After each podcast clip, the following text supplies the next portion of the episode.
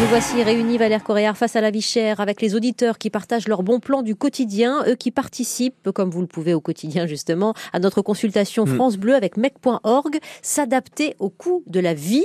Bernard est avec nous aujourd'hui, Valère. Bonjour Bernard. Bonjour. Oui, bonjour Valère. On est avec vous aujourd'hui euh, à Paris. Voilà ce que vous nous proposez. Il faut créer des points d'échange gratuits pour les objets dont on veut se débarrasser. C'est vrai que ça paraît euh, bête comme chou et euh, très efficace. Pourquoi vous avez fait cette proposition? On donne pas assez, Bernard? Ben, je pense que le, le fait de donner est vraiment fondamental. On se rend pas compte, mais on accumule tout un tas d'objets euh, chez soi, et, et puis certains dont on veut se débarrasser.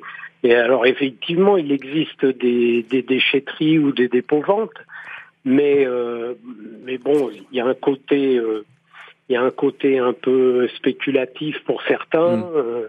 Euh, et je trouve que le don, bah, c'est ce qu'il y a de plus beau finalement dans la vie. Non Oui, parce que Bernard, c'est Wendy aussi, euh, c'est euh, c'est pas du troc, hein, c'est vraiment du don. C'est-à-dire que vous donnez et sans avoir la volonté de recevoir en échange, Bernard, dans ce que vous Ouais. souhaitez.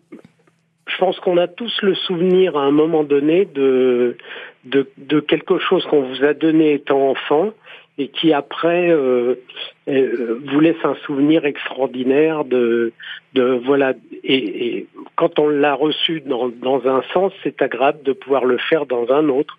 Et donc pourquoi pas imaginer euh, dans, dans toutes les petites communes de France il y a toujours un local dans lequel on pourrait euh, vrai. euh, entreposer un certain nombre d'objets dont Mm. on n'a plus besoin ou dont on n'a plus envie et, et qui ferait plaisir à d'autres et qui pourraient le partager. Voilà. Ben voilà, c'est, je le disais, c'est bête comme chou, mais particulièrement efficace. Alors Mm. moi, je le rappelle très rapidement, j'en ai déjà parlé ici. Il existe des zones de gratuité à Féline Minervois, notamment dans l'Hérault.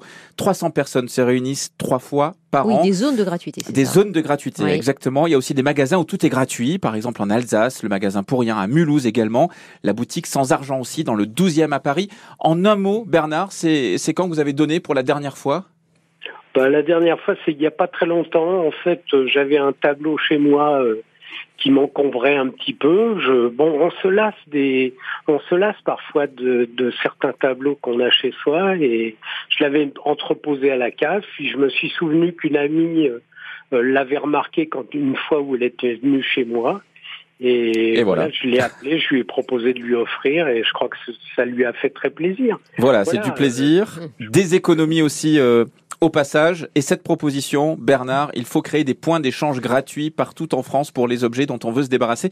Cette consultation, elle continue hein, jusqu'au 7 juin, c'est sur francebleu.fr. Merci Bernard. Merci Bernard et merci Valère Coréard qui vous en faites le relais chaque jour dans Ma France. Il est 13h30. Ma France face à la vie chère. La minute de Valère Coréard à retrouver sur francebleu.fr.